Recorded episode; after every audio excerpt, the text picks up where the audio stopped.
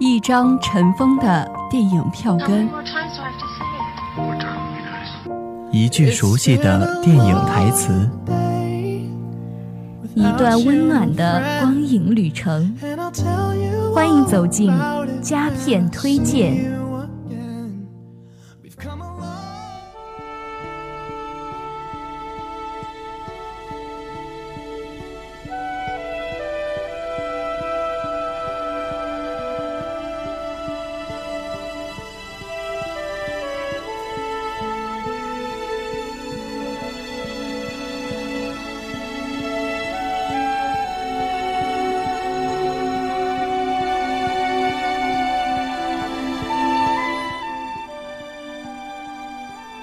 海上钢琴师，世界尽头，许你一个天堂。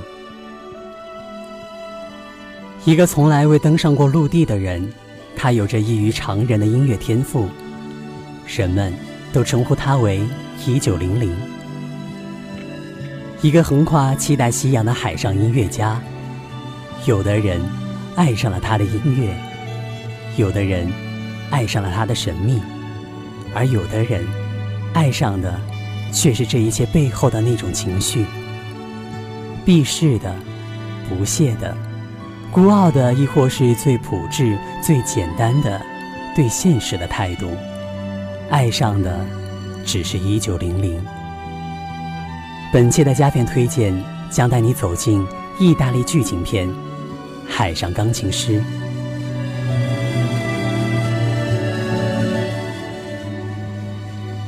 故事发生在一艘往返于美国与其他大陆的轮船上，而故事的男主人公的一生，也就是在这艘船上度过的。更准确的是，在这片时而宁静、时而澎湃的大海上，从出生到生命的结束。电影《海上钢琴师》是由一个绰号为康牌的小号演奏手讲述的，康牌。是他心爱的小号的牌子。由于贫困潦倒，他不得不忍痛去卖他相依为命的小号。然而，在这家收购各种乐器的店里，却发现了一件他朋友的物品——一张钢琴曲的唱片。这张曾被创造者捏碎又被店主复原的唱片，传来优美的钢琴乐。这首没有名字的钢琴曲和无名的创作者的故事，开始向我们娓娓道来。在这艘轮船上，一名船工在空荡荡的头等舱发现了一个原本该放柠檬的箱子。令他惊讶的是，里面竟然是一个刚出生不久的婴儿。他意外的成为了一名父亲，并且为这个孩子。取了一个非常特别的名字，叫一九零零。由于一九零零在海上出生，而且为这名黑人船工收养，为了留住孩子，每次面对船上检查时，都不得不把它藏在别人发现不了的地方。这样的一个他，虽然在这个世界上存在，却没有一丝一毫的存在记录。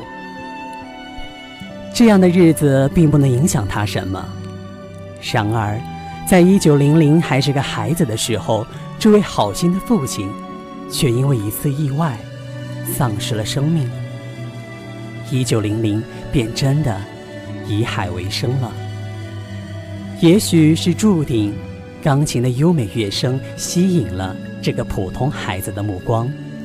十岁不到的他，便能莫名地演奏出一些令人赞赏的钢琴曲，却也告诉我们他对于钢琴的天分。一九零零与康牌的初次相遇也是和钢琴有关。当时康刚到船上工作，还不适应海上生活的他，在一个大海咆哮的夜晚，在船上步履维艰地走着。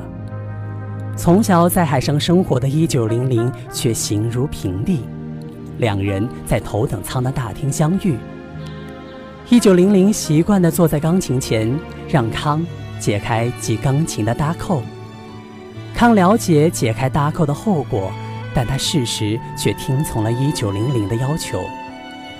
钢琴和坐在椅子上的他，以相对静止的状态，随着摇晃的船来回移动，竟也是那么的自然。他还邀请康一起坐上了他的船。起初惊慌的他呢，也是逐渐安心的坐着。一九零零弹着悠扬的乐曲，仿佛在海上起舞，音乐是那么的贴合情境。它不仅为海而生，更是为钢琴而生。相信，只有亲眼看到的人，才能感受到它与海共舞的酣畅淋漓。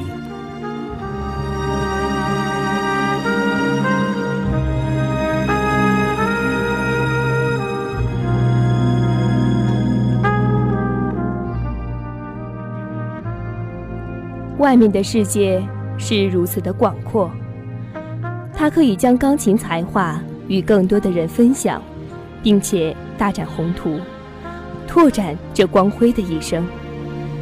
然而他却只愿留在海上，留在船上，即使是后来这艘船老旧的需要炸毁，他还是宁愿与船共存亡，而不肯下船。